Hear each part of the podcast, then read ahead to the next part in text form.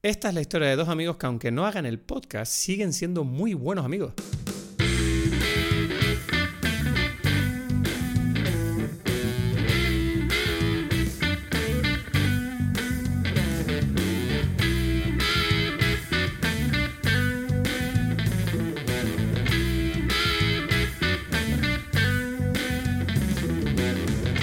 Hola a todos, bienvenidos a Dime Pelis. Mi nombre es. co- ah, No tengo práctica, se me- es que ya me trabé. Christoph Gacielo, ese es mi nombre. Y estoy aquí de vuelta con mi gran compañero. Un aplauso para él. ¿Cómo se llama, mi compañero?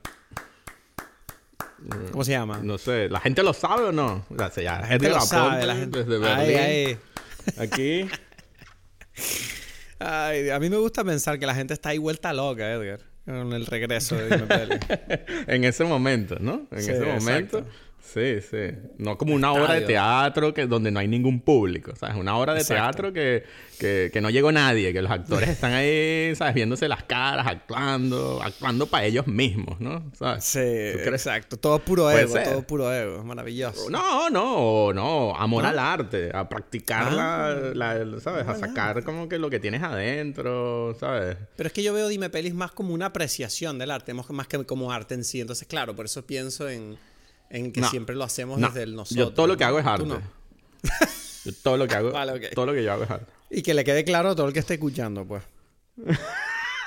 O sea, así lo trato yo, así trato yo mi vida, ¿sabes? No como una, ¿sabes? Como, como que, no como que, neces- no es como que mi vida necesite como otra cosa para tener sentido, ¿sabes? Como claramente no, el tu sentido- filosofía de vida está por encima de la mía, Edgar. Ya ha quedado claro. Eres, No, eres no. mejor, eres mejor que yo. sí. Yo no trato mi vida como una obra de arte porque soy un imbécil, está claro. Está... Ay, ¿qué haría yo sin ti? Te echaba de menos, Edgar, te echaba de menos. Eh, sí, hacen faltan cosas aquí, conversaciones. Bueno, ta- o sea, siempre nosotros tenemos como unas vacacioncitas, que nunca las Sí, ¿no? planeamos, simplemente suceden. Nunca. Sí, ¿No? no sé. Bueno, suele suceder porque en algún momento concreto los dos como que se nos complica la vida y decimos, bueno, pues ya empezaremos cuando estemos más tranquilos. Porque mejor hacer el podcast cuando de verdad estamos con ganas que no hacerlo como, bueno, hay que hacerlo porque hay que sacar un episodio, ¿no? Yo creo. Eh, No. Creo que al final, bueno, cualquier persona diría, no, no, tienes que hacerlo, pues, porque es que es importante la continuidad. ya, pero como eso lo haremos el día que nos paguen los reales que, que nos merecemos, ¿no? Mm. Eh, Hasta entonces vamos a intentar hacerlo disfrutando y, y otorgando No la calidad al podcast. Yo que ves, ahí también que yo lo veo distinto. Yo pensaba que lo hacíamos siempre así. Y era que, bueno, no se podía, pues. No porque no tuviésemos nada interesante de qué conversar. Ah, tú querías vender me- esa idea, ¿no? De, no Bueno, esa es la que yo, quisimos. esa es la que, no sé, o tú me engañaste a mí, o, o sea, esa es la que yo pensaba que sucedía. Y que no, tengo No, muchas yo- cosas que hacer. ¿Sabes? Y yo que, bueno, Claro. te creo, te creo, ¿sabes? No, yo, también tenía cosas ganas de que que hacer, pero, pero cuando tengo muchas cosas que hacer, yo no, pu- ¿sabes? Tú entiendes que yo vivo una vida de, de, de- de- yo no quiero ser homeless, como dice Carlos Padial. Entonces, Pero yo te he dicho a ti, Sí, yo te he dicho a ti eso, de que tú, tú crees que, o sea, tú, tú a veces no ves. Yo te he dicho a ti millones de veces la conversación más antigua del podcast y yo digo, pero tú no ves que hay cosas que tú no puedes hacer. Y es tal el punto que ahorita incluso te dices a ti mismo que, no, bueno, es que escogí no hacerlo, no, es que no podía. no, no, no podía yo hacerlo. Ya, ya está, ya está, ya está. Bueno, pero eso es lo que quería expresar, como que Ah. el único motivo por el que yo no hago este podcast es causas de fuerza mayor. Claro, o sea, es como claro, no exacto. tengo opción, no es porque me dé pereza o no me apetezca. No, no, no, exacto, exacto, exacto. Entonces, esa fuerza mayor eh, ha durado unos meses y ahora estamos aquí de vuelta con, con además una peli potente, ¿no? Una peli fuerte aquí, entramos con todo, volvemos con la nueva película de Wes Anderson. Pero te, hago una pregunta, te hago una pregunta. Me estoy Hazme dando la cuenta que, pregunta. que, que he, perdido, he perdido tanto tiempo que no me estoy escuchando. O sea, pero no me estoy escuchando porque no tengo los... Para ver, sí, se Audífonos. escucha bien, exacto. Bueno, bien, bien que, que la práctica no la teníamos. eh, tal. Mira, Me encanta- pero me- tú dices... ¿Mm? Dime. ¿Qué? Vale. No, me, cort- me, me- encantó que, ¿sabes? Yo aquí presentando la película y tú, "Ay, no oigo las... aud-". Bien, es como, eso es Dime Peli, esa es la esencia. De, de todo, lo, todo lo que pueda ser mínimamente épico será roto por una mierda de una comentario que no viene a cuento de nada. Sí, pero yo quería decir también otra cosa, que es que, mm, ok, o sea, todo esto dice, informa a la, a la gente que escucha cómo es nuestro desorden de organización, porque No, yo me preguntaba desorden. ahora, yo me preguntaba ahora, mientras tú decías esto, es, pero entonces, este es el primer episodio después de esto, no es Sí. Darjeeling Limited. ¿Qué pasa con Darjeeling No. Limited? Ajá, ¿ves? Limited va a salir, pero lo reubicaré, pues. Pero, mm, Porque yo creo saber. que hay que hablar de... No, no, lo sé, lo sé. Porque Darjeeling es, es una de las películas de la historia nuestra, pero no es necesaria su importancia a nivel temporal. Claro, en cambio, claro. Asteroid City se acaba de estrenar y yo creo que hay que hablarla ahora, porque la gente tiene Claro. ganas. La gente está yendo al cine, Edgar, y están como mirando su aplicación de podcast diciendo, ¿dónde está el episodio? Dime, peli?". Se están tirando de los pelos, se están volviendo locos. Ya. Endrina, tu hermana, me escribió el otro día diciéndome, eh, ¿dónde está el episodio de Dime Pelis de Asteroid City? Lo necesito ya. Y yo le dije, Endrina, por ti lo que haga falta, mi niña, que no te falte de nada. Entonces Exacto. aquí estamos. eh, y yo sé que en- como Endrina hay millones de personas. Entonces, Es por que eso ese es el. estamos eh, aquí. Ya, ese es el tema. Es que yo creo que mientras tanto pasaron películas así, qué sé yo, Spider-Man Across the Universe y todo el mundo dice, ah, no, no necesitamos dime pelis de esto, porque para qué. O sea, no, es una cosa que. que, ah. o yo qué sé, ¿cuál otra Pero yo película pasó? tema, yo Pasaron un películas tema, ahí. Yo tengo un tema, Edgar, con Spider-Man. Porque no hablamos de la primera. Y yo siento que la primera sí se merece una conversación. Más que la segunda. Pero la primera fue pre, pre dime pelis, ¿no? Creo. Que- Sí, posiblemente. Pero lo que quiero No, decir es no. como, igual que hicimos Super Mario, no hablamos de la nueva, hablamos de la antigua.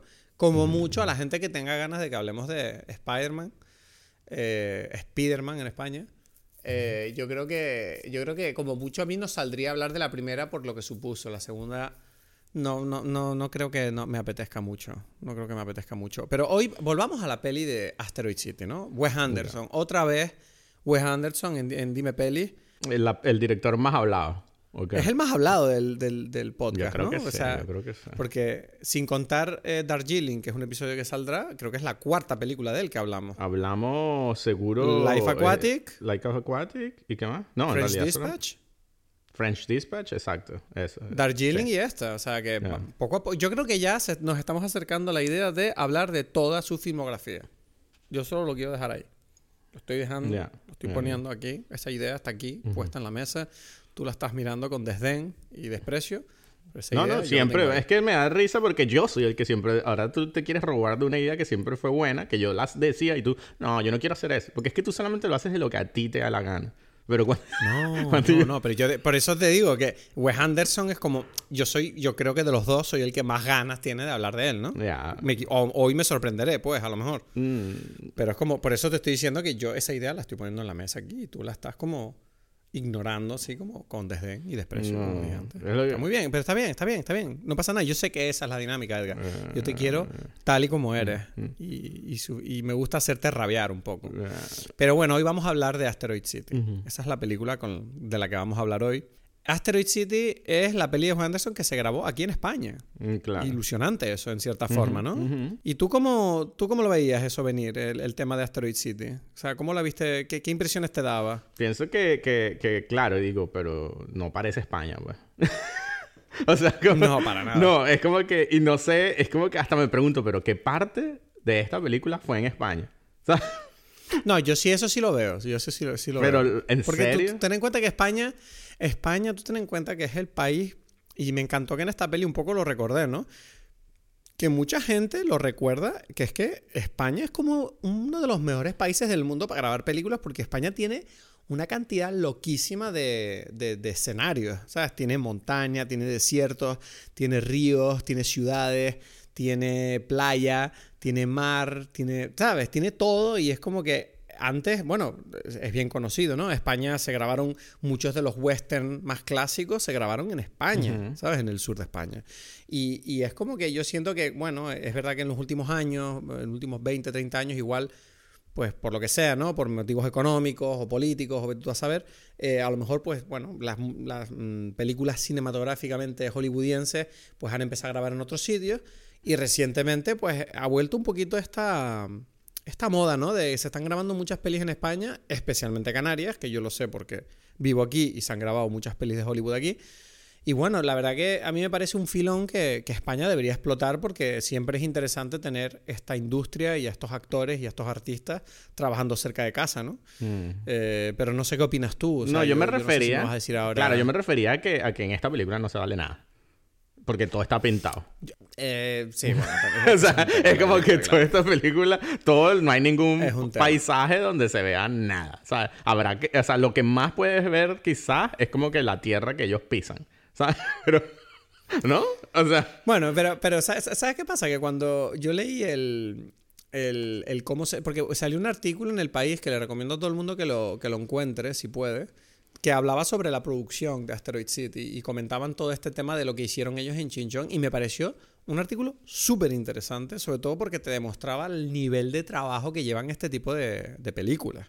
¿Sabes? Que, que ellos como que tuvieron que alquilar como los campos de distintas personas y negociaron con ellos, con cada uno de ellos, dándoles un dinero y negociaron el hecho de que pudieran quitar todas las señalizaciones limitarias de cada propiedad para hacerlas todas en una y poder montar el set gigante ahí y además de eso luego todo el tema de, de crear como un campamento donde pudiera estar todo el mundo y al mismo tiempo también todos los, los, eh, escenarios se crearon con unos materiales especiales que no contaminaban y te cuenta toda la producción y tú dices, wow, o sea, no me quiero ni...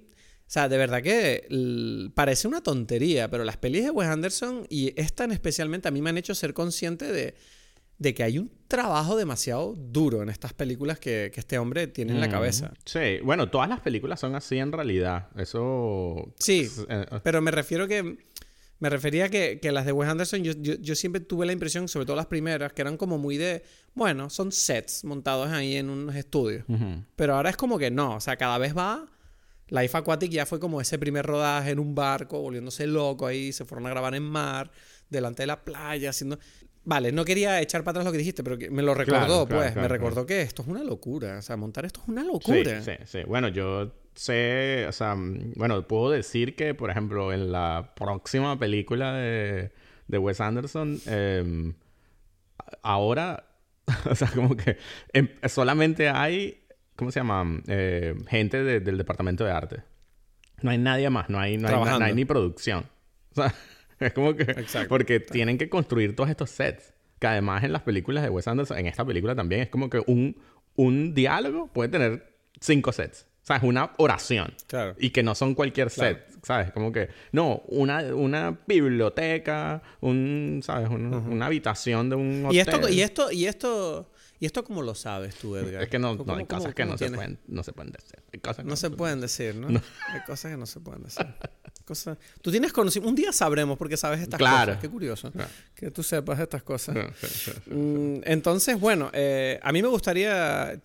No sé si tienes ganas de hablar de algo más de Wes Anderson, porque yo creo que lo hemos tratado mucho este hombre. Sí, ¿no? Hemos hablado mucho ya. Yo, que- yo invito a cualquier persona que nos esté escuchando, pues que si no ha escuchado eh, lo que hemos hablado de Wes Anderson, pues que vaya a alguno de los otros dos episodios, ya sea el de French Dispatch o Life Aquatic. Y yo creo que es importante que entremos en la película porque yo creo que es una película que hay mucho de qué hablar aquí. Sí, Entonces, sí, sí. hay que entrar ya. ¿Te parece? Ah, pero bueno, pero te digo la bebida, ¿o qué? Hostia, la bebida, ¿viste? Hostia puta. ¿Cuál será la bebida de Asteroid City? En realidad es muchas- fácil. Debería ser fácil. fácil. Hay dos opciones. ¿No? No sé. A mí lo que me viene a la cabeza es un milkshake Es- porque los diners. Ese era el primer, esa era mi primera opción. Un, un- ¿En serio? Pues sí, claro, un strawberry milkshake, ¿no? ¿Sabes qué es lo que del diner ese que siempre piden ahí? No, ese fue era lo que yo quería, pero pero me resultaba un poco complejo y quería como hacerlo más rápido y hay otra bebida pero clásica. Que lo que pasa es que en estas eh, es que es increíble lo que lo de Wes Anderson de que hay tanta cosa que entiendo que se te haya olvidado, porque a mí se me había olvidado hasta que hoy como que alguien me dije que ah, bueno, la bebida obvio que es esto. Y yo que claro, me dice la obvio que es un martini, ¿sabes? De los que Ah, el vende de- la máquina, ¿sabes? La máquina de martini. Que, dice que, Vende ma- es verdad que vende martinis, no me acordaba. que es él, verdad, que él es dice que, uff, pero está bueno este martini. Y le dice que, bueno, ese es el la máquina. Es la máquina, es la máquina. sea, no, no, No, es que, mío. no es que tiene ninguna preparación especial. La máquina, la máquina lo hace, ¿sabes? Me parece genial. Es que Steve Carell es muy bueno en ese papel. Y que por claro, cierto y- lo hizo sustituyendo a, a Bill Murray, lo sabes, ¿no? Claro, sí, sí, ¿no? Que, que no podía, ¿no? No podía, tenía el, tenía el virus. Exacto. Y entonces, bueno, el... em, eh, bueno, y pega porque es un martini que siempre son dry, ¿sabes? Un dry martini como Asteroid City, donde no hay ninguna planta en ese desierto, ¿sabes? Pura, pura tierra y un hueco, un meteorito. ¿no? Magnífico. Oye, pues Dry Martini te estás tomando ahora mismo. Claro, sí, un dry martini, excelente. Es que tú, tú eres un duro, tú eres un duro. Bueno, pues entonces vamos allá con Asteroid City, dirigida por Wes Anderson. La nueva película de este hombre, muy interesante, y va de lo siguiente. En 1955, colegiales y padres de todo el país se reúnen para un concurso escolar dedicado a la observación de fenómenos astronómicos, el Junior Stargazer Convention, que se lleva a cabo en una ciudad ficticia del desierto estadounidense llamado Asteroid City. La convención se verá espectacularmente interrumpida por eventos que cambian el mundo. Bueno, me llama la... ¿Esta la escribiste tú o...? o... Nah, no, la escri- no he tenido tiempo. Ya. Pero me parece curioso porque... mm, No nombra la metahistoria, ¿no? O sea, es como que, bueno, exacto, está... O sea, ahora te pregunto, si esa fuese la peli- si esa fuese una sinopsis real de la película, ¿tú qué opinarías de la película? Si fuese Mm. eso, o sea, si estamos hablando de que... Imaginemos que la película es solamente la parte de la película que es a color, Asteroid City... Hombre, perdería, hombre, perdería profundidad, ¿no? La película, yo siento. Perdería Sería cosas, más- ¿no? Perdería cosas. Sí. Pero, sin embargo, es como... Sería buena, ¿no? Sí, no, no, dejaría, no dejaría de ser buena. Pero sería como una peli más sencilla. Sería como el, el Wes Anderson de pre... Yo qué sé, pre... eh, mm, Gran Budapest Hotel. Pre-Darjeeling. No, yo diría que Pre-Darjeeling, Gran- incluso, diría yo. Pre-Darjeeling. No, porque incluso Bueno, es Moonrise verdad, es Kingdom- verdad, es verdad. Yo creo que la Es primera verdad porque que, que tiene esto es Gran Budapest Hotel. tienes toda la razón, porque Budapest es la primera película donde él, en cierta forma, está realmente enlazando cosas reales con sus historias. En- y no es solamente como, cosas o sea, reales, sino, o sea, sino que, que la historia, Gran Budapest, es, es, el, es, un, es la historia de un escritor que contó la his- que estuvo allí en el hotel y que cuenta la historia de ese hotel, ¿sabes? No es Lo de las historias dentro de las historias. ¿no? eso, historias dentro de las historias. Porque antes eran simplemente historias, ¿no? O sea, Hmm. me refiero que incluso yo que sé, por ejemplo, Life Aquatic es como que, ah, es un documental, pero tú entras directamente en el mundo de este tipo haciendo el documental. No es, no es como si tú estás viendo un documental sobre él. No, en realidad, en realidad no. O sea, está, él siempre lo tiene. Como dices tú, Rushmore es como este tipo que cuenta historias. Royal Tenenbaums, todo está contado como si fuese un, un libro de esta Mm, sí, mujer un también. Un cuento de- Sí. y además de esta... O sea, que, que él siempre lo usa, pero nunca lo había como... in- ¿Cómo se dice? Eh, no sé, como metido, o sea, fusionado con la historia en sí, ¿no? Ya a partir de Gran Budapest Hotel, French Dispatch, es como, bueno, sí, o sea, ya, ya la misma historia, o sea, es una historia. Una Es verdad que yo nunca me había dado cuenta de que había adoptado este, mm, este estilo este hombre, ¿no? O sea, porque sí siento que lo acepté como muy rápido y fue como, ah, es verdad, pero no noté la repetición del... del... Sí que es verdad que en French Dispatch, por ejemplo, fue donde más, más me chocó, ¿no? Porque siento que es la película más mecánica de él, más estructurada en ese sentido, porque está imitando una revista, ¿no? Sí. Y aquí en Asteroid City, pues en vez de eh, imitar a una revista, lo que está imitando es un poco como la producción de una obra de teatro. Sí. Está como intentando transmitir esta idea, ¿no? De la historia de una obra de teatro, pero al mismo tiempo la película es la obra de teatro, en cierta manera. Lo que pasa es Pero que además- la, la de otro nivel, porque además él en realidad no está, en realidad uno está viendo un como un programa de televisión que es un making Exacto. of sobre la obra de teatro de la, pel- de la película que uno está viendo. Es que es una locura. O sea, no sé. Pero en cierta forma, yo no sé, eso, eso es lo único que yo pensé como, bueno, pero ¿qué me aporta esa pequeña intro de televisión? Que eso lo hizo por, no sé, por añadir una capa más, porque yo no siento que esa parte fuera importante, lo de la tele. ¿No? Eh, yo creo que sí. Yo creo que sí. O sea, ¿Sí? yo creo que, que lo que sucede es como que mm, a mí me cuesta, o sea, te digo, esta es una de las películas, creo que lo dije en French Dispatch, y en esta casi que lo siento todavía más, que tendría que haberla visto por lo menos dos veces más para Sí. poder hablar bien de esta película. Yo es ¿no? que yo, no, yo salí de la película teniendo claro que no la había entendido del todo. O sea, como hay cosas que se me han escapado. Es o sea, lo tuve claro.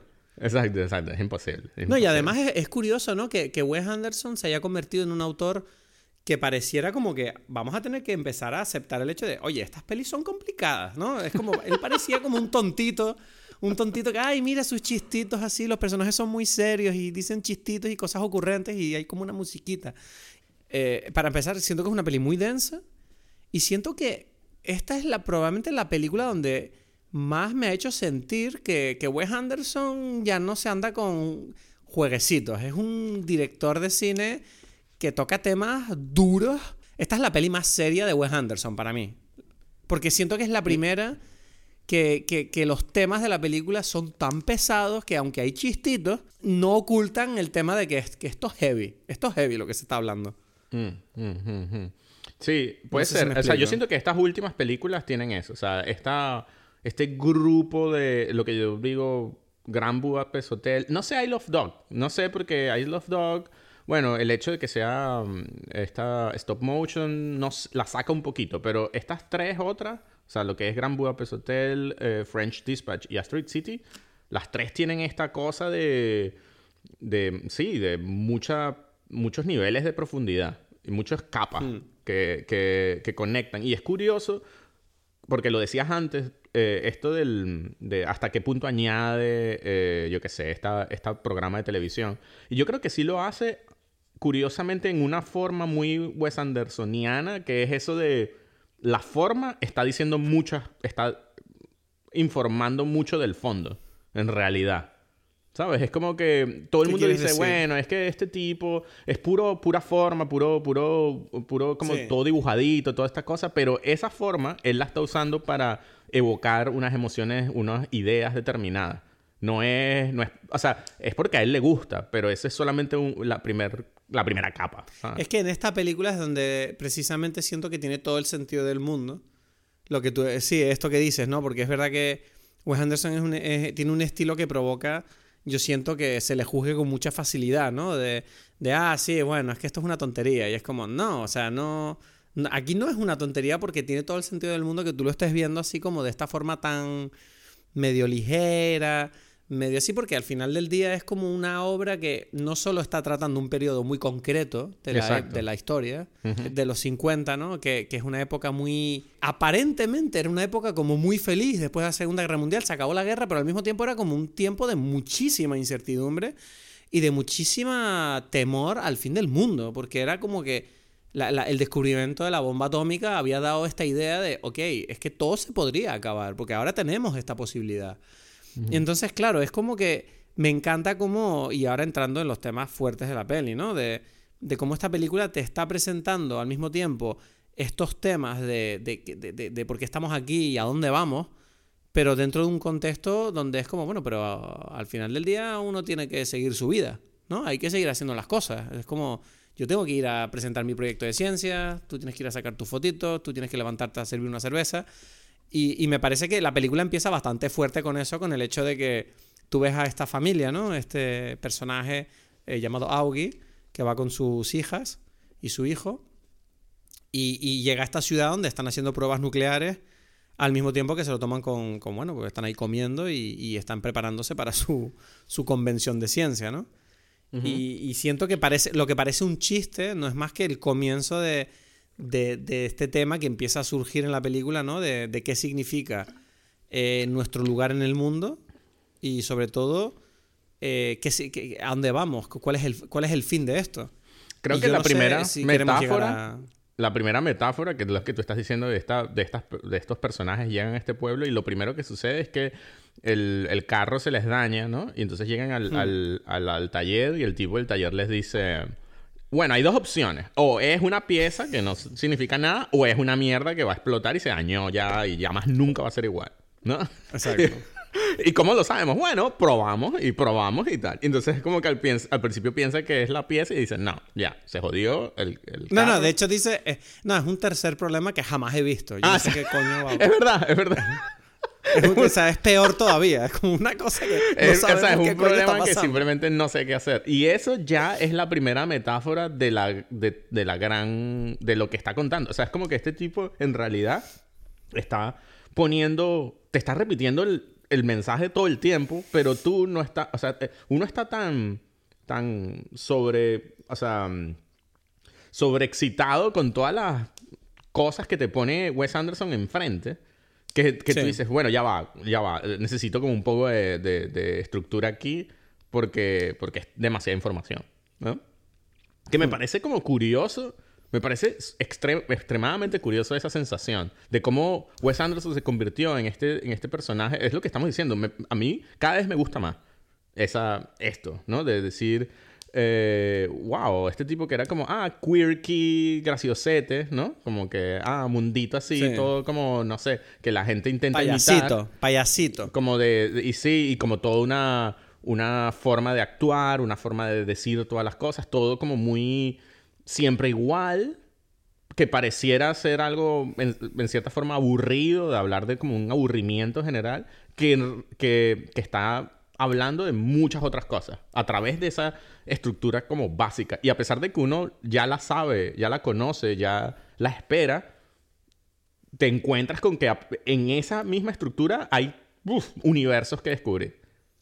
¿No? Es como que... O sea, es que a mí, a mí la parte que más me, me costa, o sea, no me costaba, pero más me, como digo, vale, ¿qué significa esto? Es, es toda la parte de- del tema de que esto es una obra de teatro y tú veías que cómo informaba en la propia historia el tema de saber que los personajes eran actores. Incluso el personaje de Scarlett Johansson es una actriz interpretando a una actriz que, que ella misma no sabe lo que es ser persona porque está tan acostumbrada a ser actriz y todo. ella necesita el, pa- el papel, ¿no? Y, y es como que te habla sobre cómo la vida, eh, que es un punto de la peli que me, que me flipa, ¿no? Es el tema este de, de cómo la sociedad te da tu rol, ¿no? Tú tienes tu rol con tus formas, que, las cosas que tienes que hacer, tus creencias y las etiquetas que tú pones a la gente que te rodea. Y luego de repente pasa algo que, que- que no está previsto, ¿no? Como incluso lo que acabas de decir del coche. Y, y tu rol, pues, se puede ver afectado porque tú ya no sabes qué tienes que hacer en esta situación. O sea, ¿qué coño hago ahora? Y, por ejemplo, yo siento que hay un personaje de la película donde todo esto está muy bien explicado, que es el de la profesora, ¿no? Que está interpretado por Maya Hawk. Que, por cierto, mm, me, me- o sea, mi cerebro dijo, uff, crush. Ya está, esta mujer es increíble. Además, me- es la hija de Uma Thurman y de Ethan Hawke y me parece increíble que esa esta tipa también lo va a conseguir, o- obvio, porque lo hace muy bien.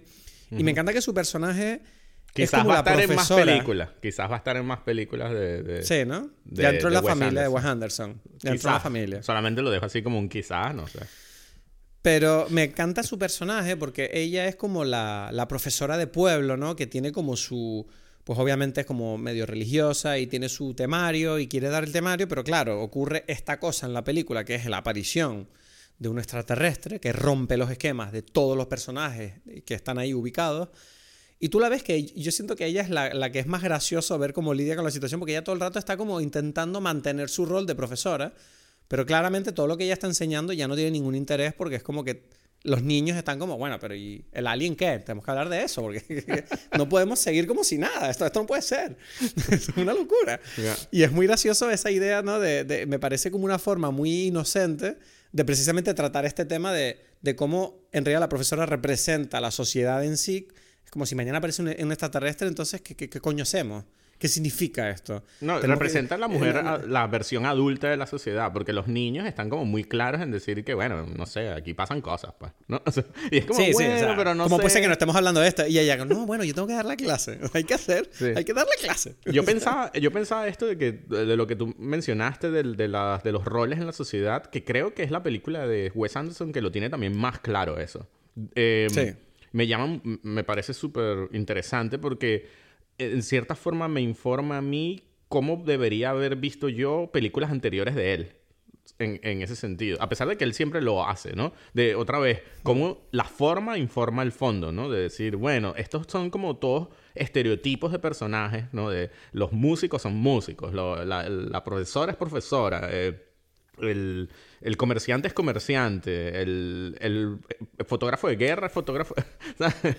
es como, wow, eh, este tipo, cada cosa eh, eh, informa de lo que es. Y lo que dices tú en esta película, los roles es parte fundamental de, de, de decir cómo, cómo en, en la forma en que nos, eh, nos comunicamos como identificamos, ¿no? sociedad y nos identificamos está tan eh, tan marcada, o sea, el rol que puede ser eso, puede ser la profesión o puede ser otra cosa, ¿no? Y como los niños, precisamente, que están un poquito fuera del rol, son los que pueden, tienen más libertad. Es como que... Porque nosotros, sí, pero porque es porque nosotros es la forma que tenemos de entender nuestro mundo. Es decir, tú como persona tienes que intentar encontrar tu propia utilidad y qué es lo que te hace feliz y al mismo tiempo cómo puedes funcionar ¿no? dentro de esta sociedad que las, te, te, proponen al nacer. Entonces, claro, a mí me parece fascinante que en esta película te están diciendo que una vez que tú tienes tu rol, es muy difícil abandonar esa ah. posición cuando ocurre algo totalmente imprevisto. Como por ejemplo, es que lo, lo, dice, o sea, por ejemplo, el personaje de Scarlett Johansson, ¿no? que es actriz y tú la ves a ella, que hay un momento que me pareció magnífico, que es cuando ella dice, bueno, voy a interpretar esta escena donde sale de la ducha. Y ella está en una ducha y no toca la ducha, ella finge que está en una ducha. Y es porque está tan metida en su rol que ni siquiera improvisa el hecho de, ah, mira, pero tengo una ducha de verdad, puedo tirar la cortina. No, ella finge que mueve una cortina a pesar de que tiene una cortina al lado. Y es como, pero esto pasa con todos los personajes. Exacto. Todos, todos hacen un momento algo así. El, director hace como que si le está dando a... Como que está practicando boxeo con una pera. Exacto. Que la tiene al lado. tiene la pera al lado. la tiene al lado. y eso es más raro todavía porque eso se supone que es la vida real de ese tipo. ¿Sabes? Claro, pero porque lo que te están diciendo es eso. Es como, este es el rol de este tipo que es el profesor de interpretación y todo el rato está interpretando. Es el director. Es el que, el que te está, ¿no? Y, incluso el militar también, ¿no? Eh, que, que, eres tú, eres tú. Yo siempre que veo a Jeffrey Wright digo, ah, mira, ahí está Edgar. Pero que hace, él también hace algo así. Sí, él, él, intenta, no me acuerdo cómo era, él, él, todo lo que él hace con la cuarentena y todo eso es como intentar mantener un orden que claramente ya no funciona, ¿sabes? Que es como, que por cierto, esa, esa alusión también se nota que es como la peli del COVID de Wes Anderson, ¿no? Que por ahí metió ese tema de, de todo el tema de las cuarentenas, de que todo el mundo tiene que estar controlado y dónde tiene que estar. No sé, me pareció, me parece que, mm, que, es una peli que eso, los paralelismos que tiene con la actualidad, lo cuenta de una manera súper inteligente y súper sutil. O sea, me llama la atención lo rápido que fue capaz este hombre de montar esta película para tratar unos temas tan actuales. A mí, eh, ahorita cuando dices lo de fingir, a mí me parece, y, lo que tú estás diciendo de la actriz que, es, que, que interpreta a una actriz y que parte del rol ella utiliza. O sea, esta película, algo que va, que, que entronca todas las capas es precisamente cómo una persona utiliza el, no sé, sus experiencias para las cosas que crea. O sea, el arte o los científicos la ciencia, ¿no? O sea, pero en este caso está todo como equiparado. Y es, por ejemplo, y creo que, porque lo dices con lo de, con lo de Scarlett Johansson, como que está intentando encontrar en esas cosas, en sus ensayos, como que su conexión con la situación. La escena, para mí, fundamental y casi que es la, no sé, que quisiera volverla a ver muchas veces porque creo que está el, el núcleo de la película, es cuando, cuando ellos están ensayando ella con Jason Schwartzman, la no sé qué escena, ¿no? Y le dice, ella le dice a él, bueno, pero, pero busca, o sea, utiliza tu... Ah, bueno, ella le dice, ah, porque él también está fingiendo al comienzo, como que, y que no, destruyo las cosas, y que bueno, destruye, y él como, ¡bah! y destruye ahí, ¿sabes? Es como que, como que ella le dice, no, no, no finjas, hazlo, a pesar de que ella también finge, o sea, es como que estás como metido en el mundo y como que intenta ir más profundo. Y ella le dice, utiliza tu grief, ¿no? Porque es como que no recuerdo qué está pasando, pero bueno, en, en, en, en la en la historia, este tipo se acaba de morir su esposa y, y bueno, entonces él está allí como sufriendo esa situación y ella le dice, utiliza tu grief en, en este ensayo. Y él dice, ya va, necesito un momento. Y él se sale de la escena, ¿no? Se sale de la película, vuelve a la, al, al, se va como a los tras, a las trajes, a los, a los tras bastidores del teatro, sale incluso de allí, o sea, como que no se queda allí, sino que sale del teatro y se, se va para un balcón a fumar. Y allí se encuentra como con la actriz que interpreta a su esposa, ¿no? que se supone que iba a interpretar a su esposa, pero la escena fue cortada. Exacto. Y entonces, claro, lo que está pasando aquí, que me parece súper interesante, ¿no? Es como el, actor, ¿no? Que interpreta, que interpreta a Augie, eh, está intentando encontrar una respuesta al porqué de las cosas o al porqué de las acciones de su personaje, que, es que es a lo que nos referíamos antes, ¿no? Este tema de que la película siento que todo el rato está como...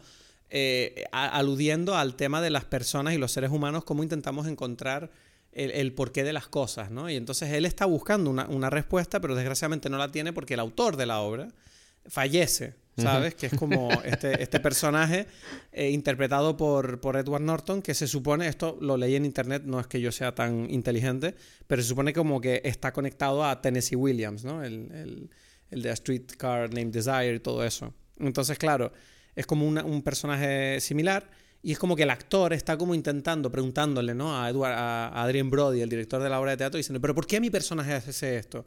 Y en realidad el director le dice, mira, yo no sé qué decirte. O sea, la obra es así, di las líneas y si, si the show must go on. Y él está intentando como hablar con Conrad en realidad, pero no lo tiene porque se fue. Y es como que la vida es así, ¿no? Como tú no vas a saber necesariamente por qué, el porqué de las cosas, pero eso no significa que no tengas que seguir hacia adelante. Y en el encuentro que él tiene con Margot Robbie, él, de repente descubre, ¿no? Él, tiene esta conversación con ella, que está en otra obra de teatro, en el edificio de enfrente, y ella le comenta como, ¿tú te acuerdas de la escena que nosotros tú y yo teníamos, que la quitaron? Y él como, no, ¿cómo era? Y ella dice, no, yo me acuerdo. Y se la dice, y le dice la escena, y a, través de la escena, él entiende un poco qué, es, lo que, qué es lo que significaba la relación de Aoki con su mujer. Claro, porque lo que está pasando es que Conrad, a pesar de que no está ahí para hablar con él, le habla a través del trabajo. ¿Sabes? Es como, mira, el mensaje está ahí, ¿sabes?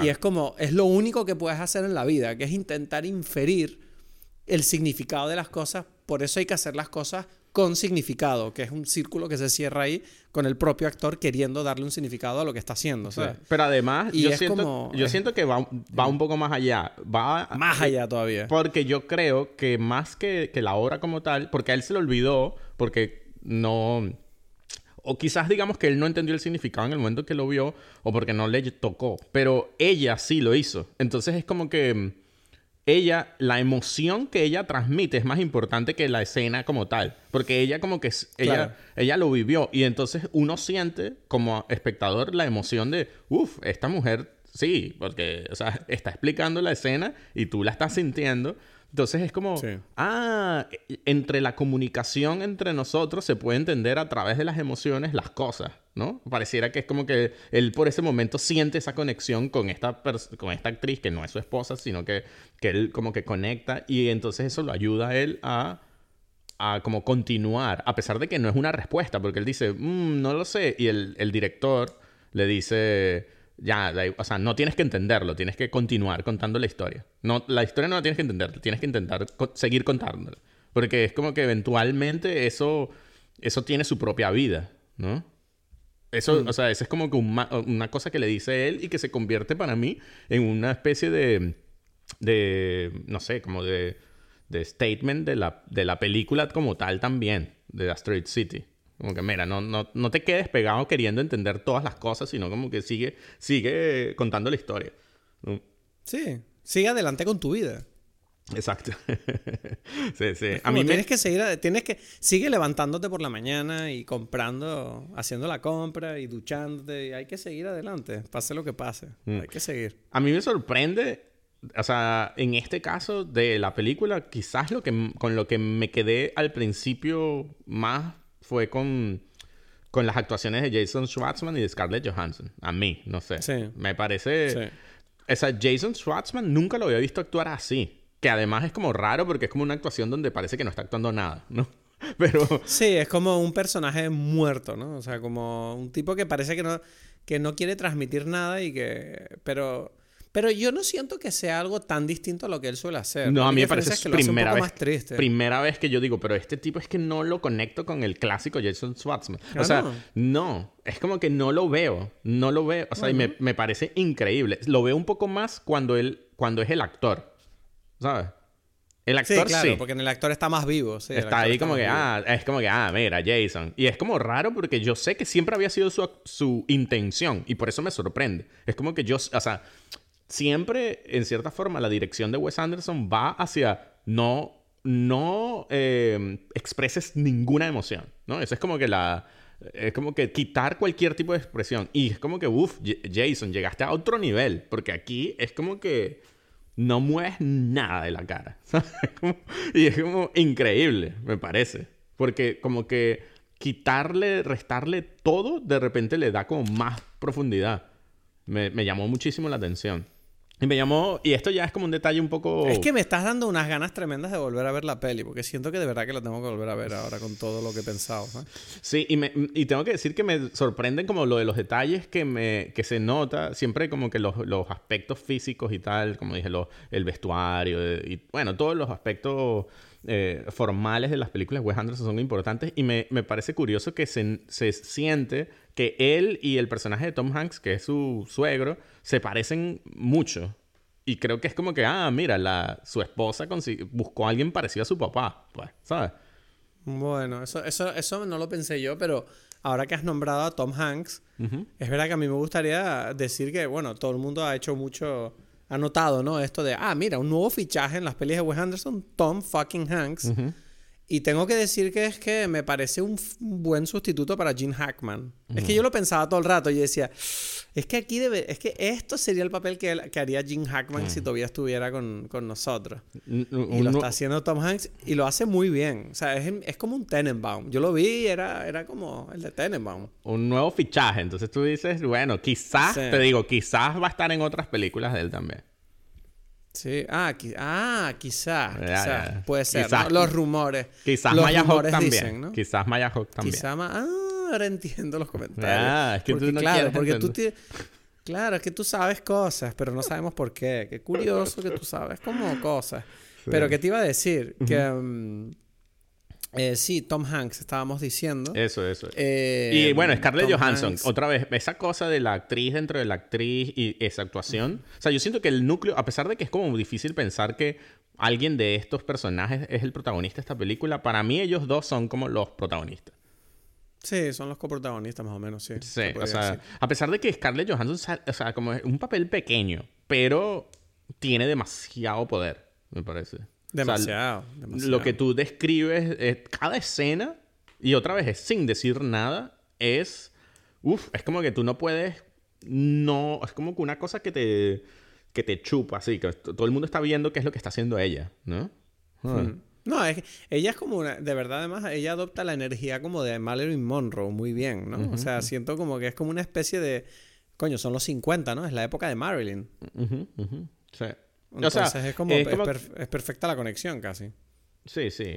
Eh, es que eh, por eso digo que todas las cosas formales están dando un, una capa que, que- que ayuda a, a enfocarse en la profundidad del texto. Por eso te digo, el, el personaje, o sea, la, la- ¿Cómo se llama? La televisión. ¿no? El programa de televisión es, es Twilight Zone. Es como este tipo, eh, Brian Cranston, Cranston, imitando a Rod Serling. Y a este, esta Sí. forma de estos programas que en cierta forma dan una vuelta al mundo. Y es como que, que, que- que curioso sería si el mundo fuese así, cómo actuaríamos, cómo sería la sociedad. No, todo lo de Twilight Zone es eso, que está influido en forma muy importante por lo- la cercanía histórica con el final de la Segunda Guerra Mundial y todo esto que tú dijiste ya. Pero además es que Twilight Zone además conecta muchísimo con lo que, con lo que comentábamos, que es este tema de siempre pensar en el lado mórbido del- de esta realidad tan frágil, ¿no? Es como siempre, es como mostrar cómo se puede torcer todo, ¿sabes? Y, y no sé, ¿sabes? Que esta es la película más existencial, yo creo, de Wes Anderson, porque me encanta como el estilo que tiene de, de intentar hablar del tema sin nombrar el tema. No sé si me explico. Sí, es como que sí, sí. utiliza como esa idea de, de, de la obra de teatro como una especie de, herramienta para, para contarte como, mira, no sabemos qué hacer con la vida. Y es como, ya, bueno, no sabemos qué hacer con la obra de teatro, ¿sabes? Y es como que me parece demasiado... Pero incluso dentro de las dinámicas de los propios personajes, porque no hemos hablado ni siquiera de los niños. No, no, no, no. Pero yo iba a decir, voy a decir, voy, voy a decir algo. Sí hablamos un poquito, pero quería decir algo porque lo pensé ahorita que estabas mencionando por... O sea, dijimos lo de Twilight Zone y de esta cosa mórbida Sí. y tal, y de este tipo de películas. Y creo que, mm, pensando en eso, es la película más americana de Wes Anderson, lo cual es curioso Sí. también. O sea, es muy raro. Sí, porque él es muy europeo. Él es muy... Le gusta mucho Europa, él, el El- estilo eh, europeo. O sea, ¿no? todas las películas tienen como otros. mm, Sí, como otras historias. Pero esta película, cada, para uno entenderla, tiene que meterse en Estados Unidos. Y es. Y por eso esta película tiene como esta dicotomía. O sea, pareciera que son distintas capas, pero además son como, son como dos, dos polos, que es el, el, oeste, ¿no? Que es como la escena donde tú estás, el pueblo oeste, que es el clásico pueblo del oeste. hay unos vaqueros allí también. Y el que los este vaqueros, de hecho, de hecho que los vaqueros están representados por este coche de policía que está persiguiendo unos malvados todo el rato. Mm, no, bueno, los vaqueros para mí son los vaqueros, o sea, el tipo que es el novio. No, pero me refiero, me refiero que también, ¿sabes? El tema este de las persecuciones de los criminales, que todo el rato hay como, tú lo ves ahí. Claro, claro, claro. Exacto, exacto. el, coche ese es como, como esta eterna posibilidad de, una pelea, ¿no? Es como que, es como que en cualquier momento nos vamos a entrar a tiros aquí, ¿sabes? Hay violencia, hay violencia. Hay una violencia ahí siempre, ¿no? Y mm, con el robo de los bancos y la cosa. Y y, entonces está ese lado y está por otro lado eh, el este de Estados Unidos. O sea, ese es el oeste y después está el este que es todo el, actor studio, el teatro, todo eso es, Nueva York, todo esa, ese otro mundo intelectual. Y es curioso que el mundo eh, del este es todo, todos estos colores y toda esta infinidad de foco, mientras que el, el, el este es blanco y negro, es contraste en las luces, ¿no? Es como... Es más como más gritty, menos alegre. Pero, pero, pero además como más cerrado. Es como que es o esto o esto. O sea, porque a mí me sorprendió mucho eh, la fotografía de esta película. Porque en el caso de, de otra vez, del, e, del, del oeste, todo está en foco. ¿Sabes que lo pensé? Que había un montón de planos donde hay un primer plano de un tipo y un tipo detrás y los dos están en foco. Y yo decía, coño. Y el, y ¿usaron, ¿Qué usaron? ¿El truco del cristal medio, no, no, en medio del objetivo? No, no, esto es... O sea, en algunos quizás, pero en realidad es simplemente que todo está en foco. O sea, que, que, nada... El, pero se puede hacer eso técnicamente. Yo pensaba que un, que un primer plano y una persona tan alejada se iba a notar la diferencia. Depende. Depende, o sea, depende del primer plano, pero esos primeros planos no son tan primeros planos. Lo que pasa es que parecieran por la forma en que él lo... O sea, él, como que lo fuerza más de la cuenta, pero no es tan primer plano, o sea, no están tan cerca de la cámara. Lo que pasa es que, eh, lo, que y, lo que me llama mucho la atención es que eso es el arte. Cuando uno se da cuenta de que estamos tan contaminados, o sea, yo, todas las, o sea, todos los, los, clientes vienen para buscar las cámaras y todos hablan de la apertura del diafragma, que sea siempre como que el más abierto para que haya nada de profundidad de campo, para que solamente vea un poquito que esté en foco y todo el resto desenfocado. Y eso lo odio yo. Y eso es lo que todo el mundo usa. Bueno, el bokeh es el, fondo, pero, pero que, que haya desenfoque, ¿no? Y es como que mm, el, todo es como que están, tú dices, pero ustedes todos se están repitiendo eternamente, porque es como que, no, es que eso es lo, lo que se ve bien. Y es como que es curioso que nadie fuerza salirse de esa idea, ni lo piensan, ¿sabes? Y, lo curioso... de, hecho, de hecho, es curioso que digas eso porque hasta los iPhone ahora tienen la opción de crearte ese efecto porque a todo el mundo le gusta, ¿no? Exacto. Está como prostituida esa idea ya totalmente. y entonces es curioso que llega Wes Anderson y hace esto donde todo está en foco. No solamente, o sea, son todas las cosas que, que, normalmente nadie usa. Todo está en foco. Mm. No hay sombras. En esta cosa no existen. todo se ve todo. Todo tiene exactamente la misma luz. ¿Sabes? Y sin embargo, que es como que la genialidad de este tipo es que además, bueno, el, el, director, el director no, el escritor lo dice al principio, dice, aquí va a haber esto, aquí va a haber esto, aquí va a haber esto, y en todo momento tiene que haber la luz implacable del sol, dice, ¿sabes? Claro. Y, y es como que en efecto es así, no hay ninguna sombra en ningún lado, y es como, lo interesante es que siempre la gente piensa que tú, o sea, yo digo esto y la gente dice, ya, eso es algo que no se va a ver bien. Y que bueno, mira a Wes Anderson ahí como te cae a la boca, ¿sabes? Diciendo, todos los planos son planazos, ¿sabes? Todos. O sea, todos, podrían estar en un, cuadro. Exacto, todo es estético puro porque él lo que está jugando es con la composición, ¿no? Y con dónde está cada personaje en la escena, que a su vez es algo muy teatral, porque el teatro es así, el teatro, bueno, usa la luz, pero en realidad están allí, tú los estás viendo. Entonces es como que, ¿quién es el más importante? Bueno, el que está en primer plano. Y el que esté en segundo plano, bueno, hablará después, ¿sabes? Y es así. Y entonces está por ese lado, por un lado eso, y por el otro está el mundo del blanco y negro. O sea, y creo que eso tiene como, a su vez, un componente como filosófico o de idea detrás. Eh, por otro lado está el blanco y negro en la escena del teatro. Ves que hay sombras ahí cuando el, cuando el escritor dice, bueno, vamos a ver en el teatro, vamos a ver primero la bomba de gasolina y se prende una luz y ahí se ve la bomba de gasolina, pero antes no se veía, estaba allí. Entonces es como que las sombras ocultan ideas, ¿sabes? Y, el, arte va como encendiéndolas, ¿no? Y va, hay como un juego de eso, hay un juego de, de, de ideas más, menos, menos como más delineadas y más fuertes. Es como blanco y negro siempre se dice cuando es como que, bueno, o es bueno o es malo, ¿no? Y como que los artistas están intentando... Es bueno o es malo. ¿No? Sí, ¿no? O sea, no entiendo qué quieres decir con eso. Blanco y negro siempre es como ideas opuestas, ¿sabes? No hay como muchos grises. Ah, vale, entiendo, Entonces es como que, como que, bueno, es esto o es lo otro. Entonces es como que lo... Yo me imagino que es como que en cierta forma filosófica, buscar como los artistas están allí como intentando encontrar el color dentro de un mundo todo blanco y negro, todo como que esto es lo bueno, esto es lo malo. No sé, o sea, es como que me parece curioso, ¿sabes? Todo esta, otra vez, esta, esta bipolaridad que está en el centro de estas capas que se suben y bajan. O sea, es como que, uff, Wes, o sea, es que es que uh, tienes demasiadas cosas aquí, tú, ¿no? Es que es lo que te iba a decir, que es que yo siento de verdad, cuando salí de esta película, yo hasta ahora siempre consideré a Wes Anderson como un gran artista, pero al mismo tiempo lo notaba como, para mí Wes Anderson era como mi pana que le gustan su, que hace locurita. Pero en las últimas, eh, ya con French Dispatch dije, mierda, el tipo se está poniendo serio, ¿sabes? Como, wow, o sea, sí, nos reímos, pero está diciendo cosas, ¿no?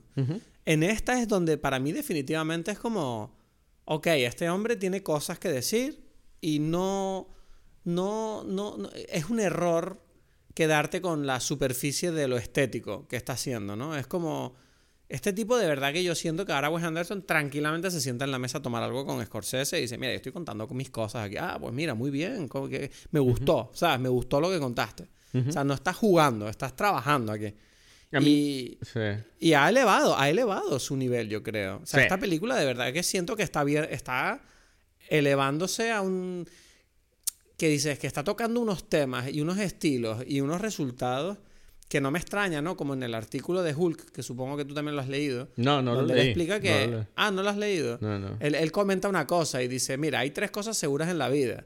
Los impuestos tienes que pagarlos. La muerte va a llegar y todos los actores quieren trabajar con Wes Anderson. Y yo me quedé así pensando y dije, coño, es verdad que las pelis de Wes Anderson tienen unos repartos que tú dices, ok, este tipo no tiene demasiadas dificultades de convencer a gente, ¿no? Es como que a la gente le gusta lo que este mm. hombre hace. Qué interesante, ¿no? Porque además he leído, he leído que, la forma de trabajar en, eh, de Wes es como bastante comunal, ¿sabes? Como que los rodajes de él son como donde los actores y todo el mundo es como que, bueno, somos como una familia, todos estamos aquí trabajando. Incluso si no te toca grabar, muchas veces los actores como que vienen, están en el set, eh, echan un cable, comentan la jugada.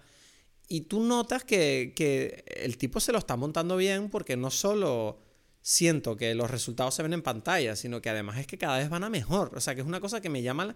Yo pensaba que él había como picked, ¿sabes? Mm. Con posiblemente, me atrevo a decir, no sé, Darjeeling ya fue como un primer comienzo de Peak. Fantastic Mr. Fox me parece maravillosa. Moonrise Kingdom me encantó. Eh, y luego ya Budapest ya fue como ya su primera película que yo siento que todo el mundo dijo que, pero qué maravilla, ¿no?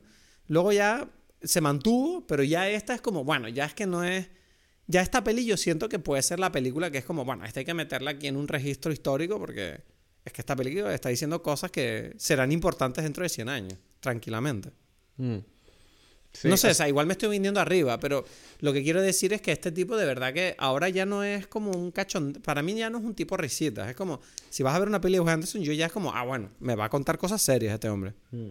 A mí me parece curioso que como él ha logrado a su vez, yo cada vez más veo las influencias de él en las películas. O sea, hasta hasta Life Aquatic me parecían como medio incidentales. O sea, porque Life Aquatic como que, ah, bueno, noto que aquí hay la influencia de, ¿cómo es? Jacques Cousteau.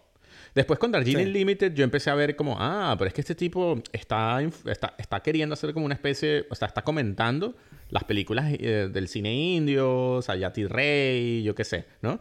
Después, en Gran Budapest Hotel hay como, eso, eso cobra ya también como un tema de arte, o sea, estaba comentando historia, eh, escritores. eh, No, y también me gusta mucho que en Budapest precisamente está hablando de la relación que tienen las personas con la historia que les rodea, ¿no? De cómo eh, precisamente cómo se puede utilizar la, la- tu rol en la sociedad, tu, sí, para luchar contra los cambios. Es decir, en este caso el, el- el nazismo, ¿no? O, o el fascismo. Y en esta película, en Asteroid, siento que pasa lo mismo, que es como cómo luchar contra los cambios que se producen por algo imprevisto que están claramente eh, discriminándote o no te están permitiendo seguir con tu vida. mm, Y no sé, o sea, que, que ese personaje lo interpretan muy bien los niños, que son los que, en cierta forma, el futuro ¿no? de, de- de una sociedad, son los que se están saltando las normas para poder seguir adelante, revelando todo el tema del alien y todo, el- todo el tema, ¿no? ujú. Sí, o sea, sí, no son- sé, todo es muy, todo es muy esperanzador en el sentido de... Pero todo se, se encamina en este mensaje de seguir adelante. Perdóname que, que me he desviado aquí por esto, pero no, no, pero sí, sí, que se me olvidara. sí. Sí, sí, no, porque, o sea, es como, es importante eso de que, que lo habíamos comentado antes, de que los niños no están contaminados por el rol, no están contaminados por muchas cosas y, y son como que los que entienden mejor todo, en, Hmm. en principio, ¿no? Eh, y lo que expresan como de una forma más clara, lo que saben. Y son- honesta. honesta, son los que los mejores científicos, como que los padres están ahí como discutiendo y no, no se enteran, mientras que los hijos están como que escuchando de verdad lo que cada uno del otro sabe. ¿Sabes? Como que es, es curiosa esa dinámica, ¿no? Cuando tú ves a, lo- a los padres como que como que tienen unas conversaciones y que no se, dan- no se ponen de acuerdo, mientras que los hijos están es como, no, mira, es que yo aprendí esto, ah, qué bien, entonces podemos hacer esto, y están como que colaborando, ¿no? Y, Sí. y incluso se les acerca como Tilda Swinton ahí, como, ah, o sea, bueno, es curioso que el niño le diga, ¿y este ruido qué es? No, no sé, es un pibi, que bueno, pero es el día de hoy, y es como que, ah, ¿cómo? Es el día de hoy, o sea, como que los ojos Sí, como un- frescos ven nueva información, ¿no? O sea, como que Exacto. Y, y, mm, a mí todo, todo eso me parece que tiene... eh, que le da mucha fuerza. Y a su vez, me parece que hay otro nivel que yo no sé si es verdad. Yo lo sentí así. Y si es así, me parece que eso, el nivel de genialidad de Wes Anderson está alcanzando altas cotas. Porque es como el... A mí me pasó que yo me estaba como medio... No sé si... dur- Hay muchas cosas que yo... O sea, por ejemplo, yo sé que los, los padres discutían, pero yo no recuerdo de qué estaban hablando. Y era como... mm, estoy como... O sea, la quiero volver a ver, pero... Pero sí, Sí. sentía como un poquito... Pero espérate, los padres eh, cuando discuten, ¿te refieres a cuando están juntos sentados en las mesas comiendo? Cuando están tomándose los, los, los martinis, por ejemplo. Yo sé que ellos están hablando Sí. de teorías que ahora es que ni siquiera las puedo repetir porque es como que. No es que no sí, me acuerdo. yo me acuerdo que Liz, Liz Schreiber, ¿no? que Ajá, están hablando Liz sobre el tema de que con el otro, con el, con Con el asiático exacto. y con...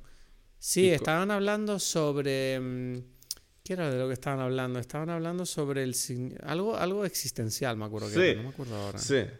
Pero, pero lo que, a lo que voy es que yo tengo la sensación. En algún momento yo me estaba medio durmiendo con la película, ¿no? Sí, a mí también me pasó, a pesar de que me encantó, te lo quería decir. Y, y yo creo, recuerdo que nosotros hablamos de este tema cuando vimos Memoria. Que Memoria Exacto. te pone Sí. como en un... Te, te medio adormece. O sea, uno cree que se está aburriendo, ¿no? Porque, porque es lo, el mundo actual es así, ¿no? Y, y- y- pero yo tengo la sensación, porque Wes Anderson sabe jugar el juego y vamos a ponerte chistecitos y tal.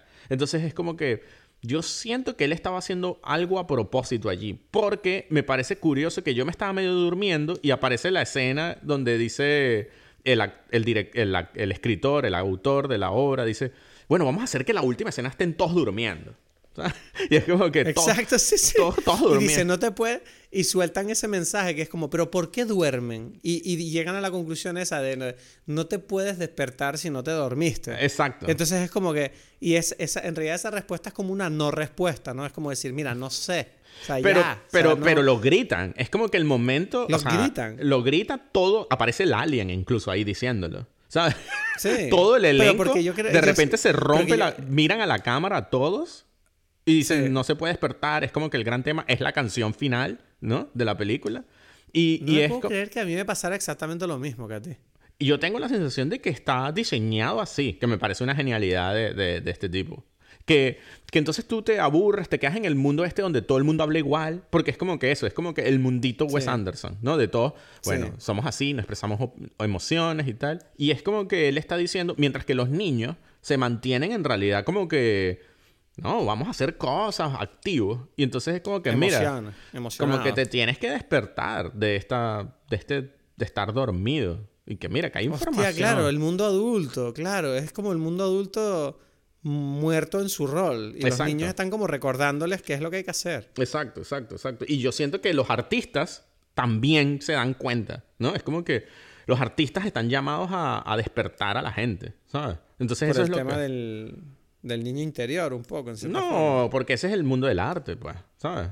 Ese es el, ese es el mundo. Y, y, y, en cierta forma los científicos también, pero los científicos otra vez están también como que les cuesta más. O sea, a mí me gusta mucho que precisamente el, el Tilda Swinton, tú notas que ella como que sabía cosas y por eso se conecta con el niño y dice, mira, tú me tienes que... Yo quiero que tú y yo hablemos, ¿sabes? Porque estamos aquí como dormidos, ¿sabes? Como que no, no sacamos cosas nuevas, ¿sabes? Como que los niños son los que tienen que el rayo que destruye cosas, el, nuevo elemento de la, de la tabla mm, eh, física, ¿sabes? Entonces, periódica, periódica. Ajá, de la tabla periódica. Entonces es como, ah, mira, es que es que es como, otra vez, es como buscar la creación, ¿no? Dentro de las, o sea, como que mm, toda esta película va sobre eso, sobre, ok, ¿cómo, cómo vamos cómo vamos al fondo y cómo encontramos aquí, mm, cómo creamos dentro de esta cosa, ¿no? Cómo...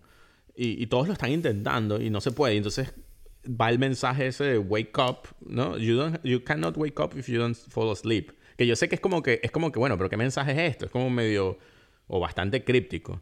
Pero pero yo, yo, más que críptico creo que es una es lo que te dije antes no es una no respuesta en el sentido de no tienes por qué saber qué significa todo para aún así tener que hacer lo que tienes que hacer eh, con los problemas que te encuentres enfrente. ¿Sabes? Entonces, es como, no sé, es muy existencial. ¿Y sabes lo que me llama la atención de esto? Que, que yo siento que tú y yo tenemos la misma emoción por esta película. Cosa que creo que es la primera vez que nos pasa, que nos gusta una peli de Wes Anderson igual. Pero me llama la atención una cosa, y es que esta película no es tan larga, pero lo parece. Ya. O sea, tú tienes la sensación cuando la estás viendo que has visto una peli de dos horas y media y dura apenas una hora cuarenta y cinco, que por cierto, aplaudo a Wes Anderson por haber vuelto a un formato decente de cine, de duración, porque es una locura que últimamente todas las películas duran tres horas. Y aquí este tipo te cuenta esta historia que, coño, no es sencilla, no es simple, es densa de cojones. Y dura eso, una hora cuarenta y cinco, que es la hora, yo creo que es la duración perfecta de una película. ¿Sabes? Una hora cuarenta y cinco es perfecto. Y ah, yo recuerdo cuando lo que tú dijiste, que te tienes un momentito donde te aburres un poco, te empiezas a dormir un poquito y luego te despiertas para el final. y, y, yo recuerdo despertarme y estar como medio emocionado con lo que estaba viendo y de repente fue como que aparecieron los créditos y fue como, perfecto. Y yo dije, perfecto, ya me puedo ir, ¿sabes? Como que... Y, y te vas así como con ganas de volverla a ver. Porque dices, ok, ¿qué fue eso? ¿Sabes? Y, y, no me cuesta tanto volverla a ver.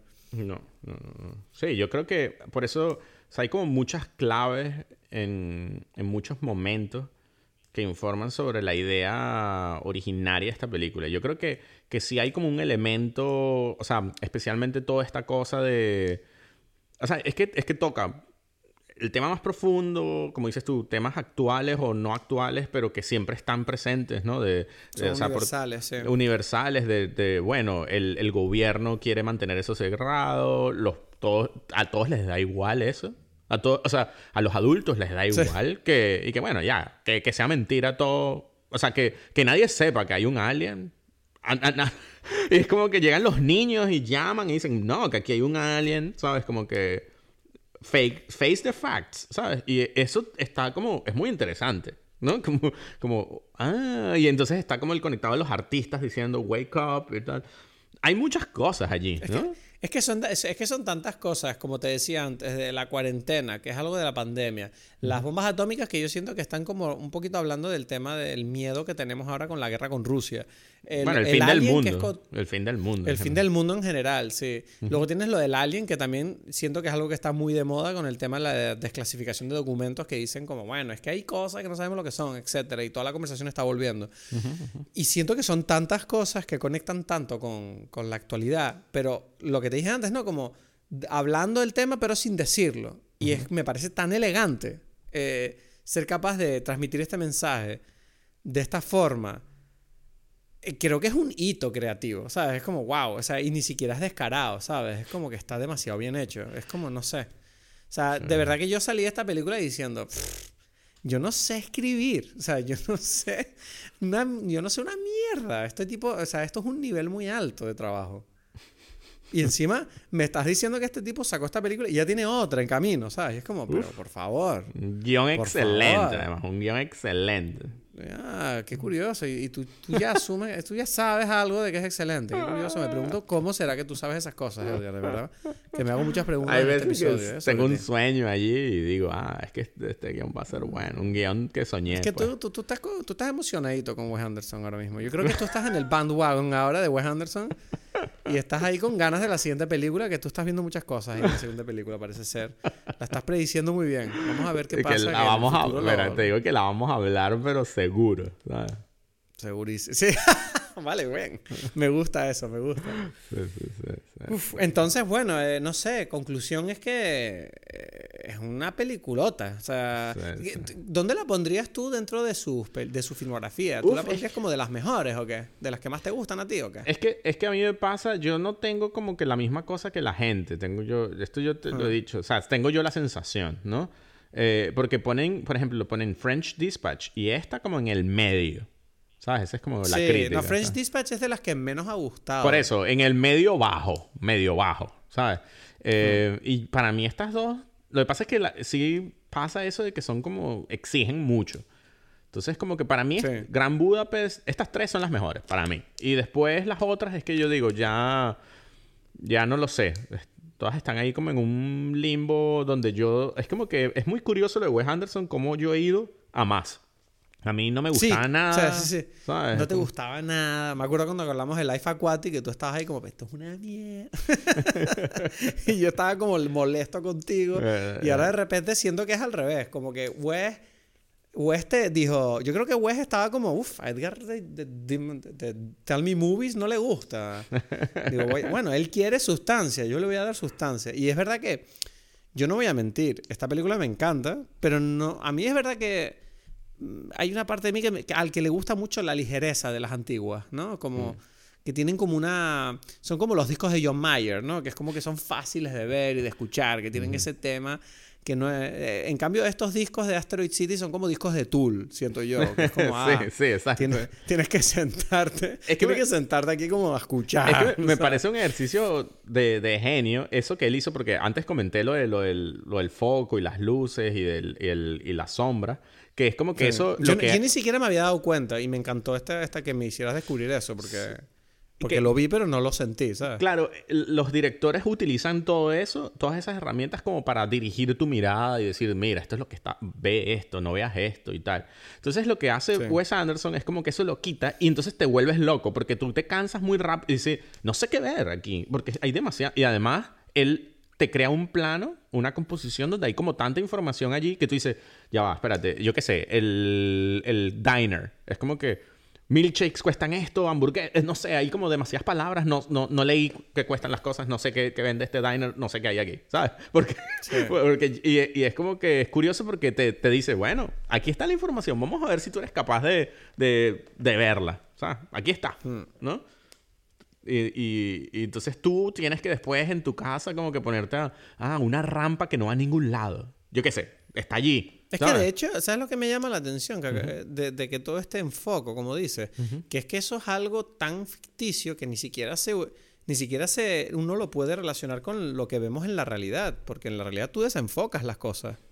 Uno, uno Entonces, porque claro, el cerebro como- es el que lo hace. El cerebro escoge qué es Claro. lo que quiere ver y tal. ¿sabes? Ah. Entonces, claro, es como violento, ¿no? En ese sentido, la, la forma en que tiene esta película de, de sobrecargarte de información que puedas analizar. Ujú, ujú. O sea, ¿tú crees que, o sea, eso trabaja en cierta forma para la idea de, de aburrirte un poco, de, no, no aburrirte, pero sí, Sí, de- sobrecargarte, ¿no? sí, Hasta un claro. punto de que te rindes. Sí, yo creo que sí. Yo creo que sí. Sí, Es como que... Me gusta, me gusta pensar que lo hizo adrede, me gusta pensar que lo hizo es adrede. que si lo hizo adrede, te digo que, bueno, estamos a niveles ya, ¿sabes? Uf, que me lo creo, me lo creo. O sea, porque solamente todo el, el tema de lo que ya hablamos, que obviamente sí sabe. O sea, porque, ah, bueno, no sé si tú sabes que él, él entregó como, o sea, hay como el paquete de, de prensa de esta película, Dice algo así como... Ay, es que no me acuerdo. Que es lo mismo que dice el gobierno cuando, cuando llegan y hacen la cuarentena. Como drop the bone in case of bla, bla. No me acuerdo. Pero bueno, hicieron un, libro, ¿no? Con las, los ensayos que se escribieron sobre películas que influyeron a, a, Wes Anderson para hacer Asteroid City. Entonces es como eh, lo que escribió Pauline Kael sobre um, Ace in the Hole, una de las películas que, que, que, lo inspiró para hacer Asteroid City. O lo que escribió no sé qué, qué escritor sobre este, Nashville, ¿sabes? De, de Robert Altman. Y es como, ok, esta es como una forma tan, tan Wes, Andersoniana de hacer un paquete de prensa que es increíble. ¿Sabes? Porque, porque no, no es solamente un poco como intenso, ¿no? o sea, el tipo está... El tipo... Yo no sé cómo es la vida de Wes Anderson, pero... Ya está a otro nivel, está a otro nivel, ¿sabes? Pero me llama la atención que estando tan, tan avanzado en su carrera, esté todavía como empujando, ¿sabes? Tanto. O sea, uno, uno pensaría que... ¿Cuántas pelis lleva? ¿12? No sé cuántas lleva. No son muchas tampoco. Más de 10 lleva. Bueno, yo creo que lleva más de 10, ¿eh? Y eso son muchas ya para un director. Pero, pero, a estas alturas donde él... Sí, pero bueno, o sea, es lo que te digo, que, que él aún no solo tenga la, fuerza de seguir, sino de, de seguir empujándose a, a, a, incluso a mejorar, es como, wow, no sé, o sea, tengo ganas de ver qué más hace ahora. Porque, o sea, tengo la sensación de que él va a convertirse como una especie de Clint Eastwood, como que con, con la edad sus películas van a envejecer con él y cada vez a lo mejor van a ser como más, no sé, más serias, puede ser, algo así, no sé si se me entiende cuando digo eso, pero como más... ¿Sabes? Como menos tontas, pues. No sé, no sé cómo explicarlo. Es mm. raro. Nunca han sido tontas, pero tú me entiendes cuando digo eso, ¿no? Sí, sí. A mí, a mí me parece que, que mm, eso, que él está...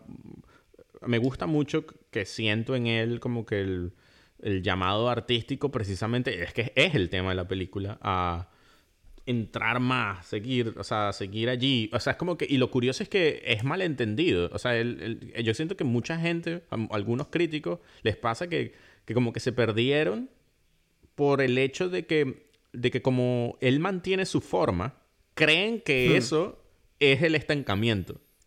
Y es todo lo contrario. Exacto. él, él, consiguió su forma más o menos rápido y eso le, lo, que, lo único que significa es que él sabe cuál es su base, su estructura en la cual él va a ir o sea, que le, que le permite a él, él, él, piensa así. Entonces, a mí me gusta mucho ver cómo ahora, yo lo veo mucho en las últimas películas, es lo que dije, la influencia de él, o sea, en Asteroid City de estas películas, y veo como que, ah, mira, Steven Spielberg está aquí el, el correcaminos está aquí. Y es como que hmm. eso, eso simplemente es como que él lo mete dentro de sí y después lo expresa a su forma, con su estructura que él conoce y ya. Eso no significa que, que él está haciendo, que él está, ah, eso es fácil. No, porque él está utilizando eso para, para excavar mejor. Es como que, es como que, bueno, sí, esta es mi herramienta, mi herramienta es esto, esto es lo que yo, como yo entiendo el mundo y yo lo estoy utilizando para cada vez ir más profundo, ¿sabes?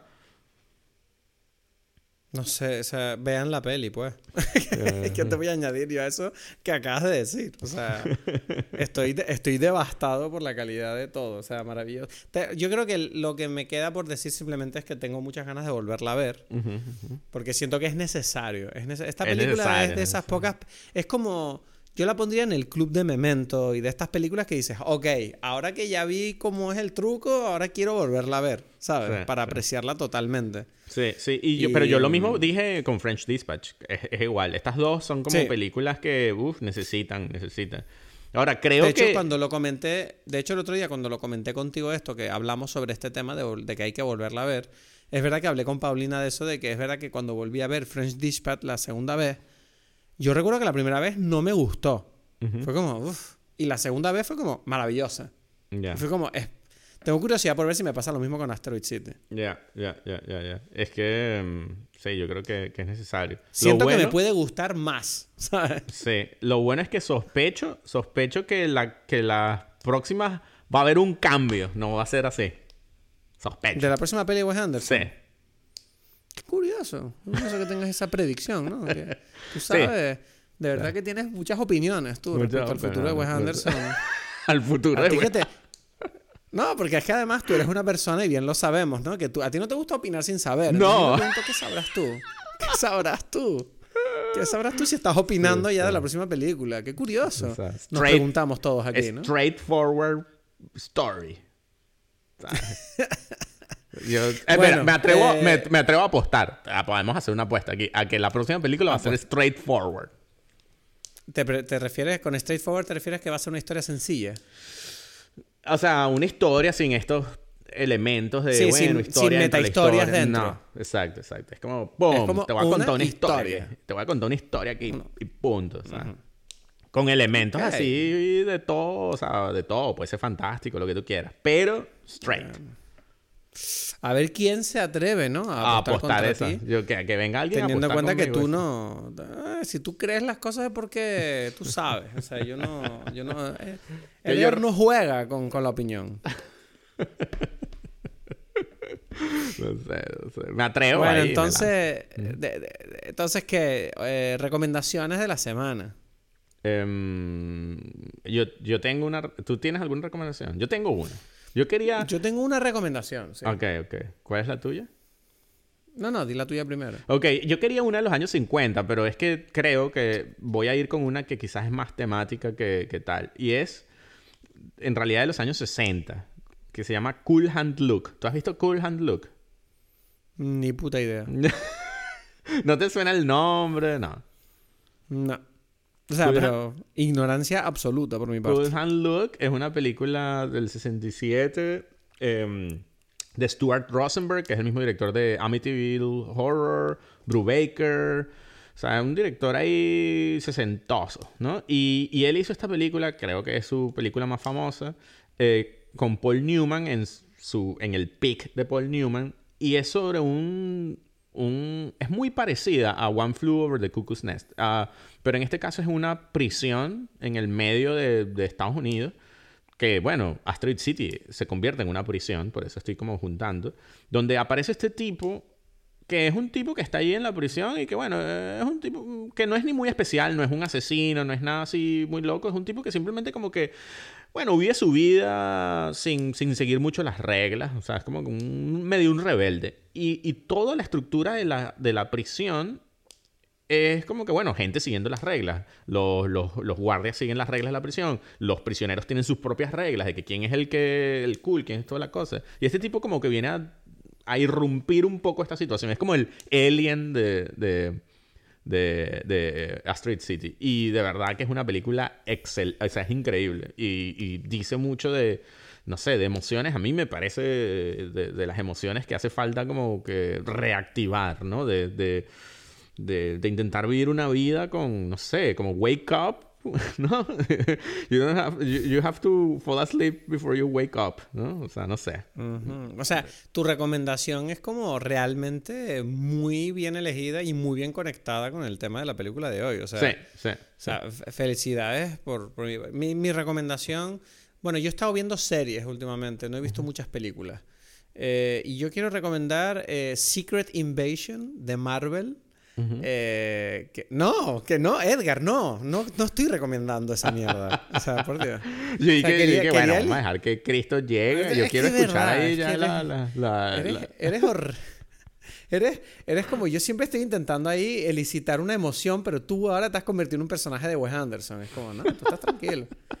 Yo te digo Marvel y tú estás ahí como, ah, bueno, Marvel. Ah, sí, bueno, bueno. cuéntame". Si Cristo dice algo, es que yo te escucho, pues. ¿sabes? Yo soy como Claro, un es que niño. tú, confías demasiado en mí. Sí, No, yo quiero, no, yo quiero recomendar, pues voy a recomendar una cosa que no está conectada necesariamente con la película, pero sí es una cosa que he estado viendo últimamente, que es Louis. Eh, que no sé si alguna vez la he recomendado, pero la vuelvo a recomendar porque la he vuelto a ver recientemente. Estoy ahora mismo en la última temporada. Y de verdad que, ¿sabes que me, viéndola me gusta tanto esta serie que casi que me estoy dando cuenta que a lo mejor esta es mi serie preferida. Uf. No, no Peep Show, ni Atlanta, ni- no, igual es esta, porque tengo una facilidad para ver episodios de esta serie, que es como, es como, mira, yo me puedo poner un episodio de Louis en cualquier momento, de cualquier temporada, o sea, me veo todo, y todos los episodios son buenos, no hay ninguno que yo diga, coño, no me gusta esto, es que es como John Mayer, todos los discos- todas las canciones de Continuum son buenas, todas. eh, sí, sí, sí, sí. Y es como, bueno, entonces será que es el que más me gusta, ¿no? Porque Atlanta y Peep Show, que hasta ahora eran mis series así, es como, bueno, pero hay episodios que a lo mejor no vería. Pero ah, de Louis no me pasa. Louis es como. todos los episodios son buenos. Ya, ya. Entonces, hay que ver Louis. Si no has visto Louis, por favor, Increíble, tienes que ver Louis porque es increíble. Está difícil de conseguir los, los, los, los- Blu-ray y esto está... Claro, Uf, claro es que una- está difícil. Es una cosa de colección. el tipo. Es una cosa de colección. Es que, es que lo estoy haciendo solamente porque tiene un valor, ¿sabes? Que- Sí, ¿no? O sea, ¿será que tengo que ponerme yo también? Si consigues para mí, cómpramelo y yo te lo pago. ¿Vale? Está muy difícil, está muy difícil. te digo, Bueno, no yo sé. te lo digo por si algún día vas a una tienda y ves dos box sets, compra los dos. Yo te compro el segundo. Ok, ok. Bueno, bien. Bueno, de todas formas, Edgar, nos vemos pronto. El mes que viene voy a estar por Berlín. Entonces, Ah, no sé em, cuándo y cómo va a ser eso, tienes que decir. pues tenemos que aprovechar una cosa. Si, si coincide, eh, que a mí me gustaría quedarme a verte un par de días por lo menos. Eh, lo ideal sería que preparáramos una peli, verla juntos en tu casa y Claro, luego hablarla claro, en caliente. En caliente. Me gusta. parece me que Claro, hacer eso hay que hacer eso. Claro, siempre hacemos, hay que hacerlo. Y en septiembre, y en septiembre, que nos volveremos a ver también, Uf. tal vez hacerlo de nuevo. Es que este año nos vemos. Este año nos vemos varias veces. Eso, vean, vean. Hay historias aquí que Que no, contar. que por cierto, no hemos, no hemos hablado del hecho de que yo me pegué 10 horas de coche para ir a verte eh, hace un par de semanas.